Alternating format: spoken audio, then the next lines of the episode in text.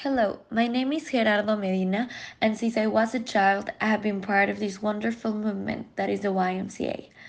When I arrived at the YMCA Peru, I had no idea what was involved in the concept of safe place, but that was how we really felt when we went to our beloved Y.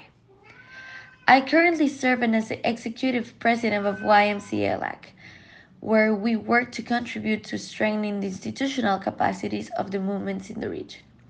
Like any other board of directors, the executive committee of the YMCA LAC exercises its authority acting as a collegiate body that is meeting in session, after which the agreements must be formally recorded in minutes.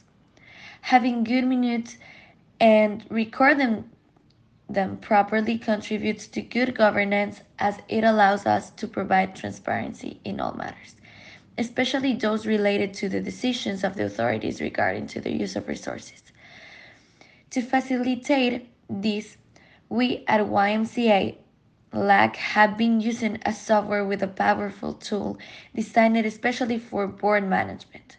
Users access meeting materials via the internet from the smartphones, tablets, or PCs.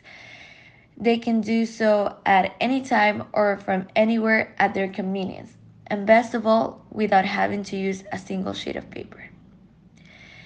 By being able to share their comments in real time, collaborative work is greatly facilitated during the sessions and even long before it starts.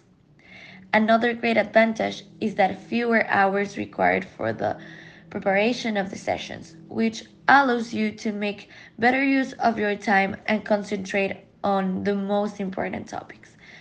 For all these reasons, we encourage you to explore these or other tools that you believe can improve communication and information management in your governing bodies.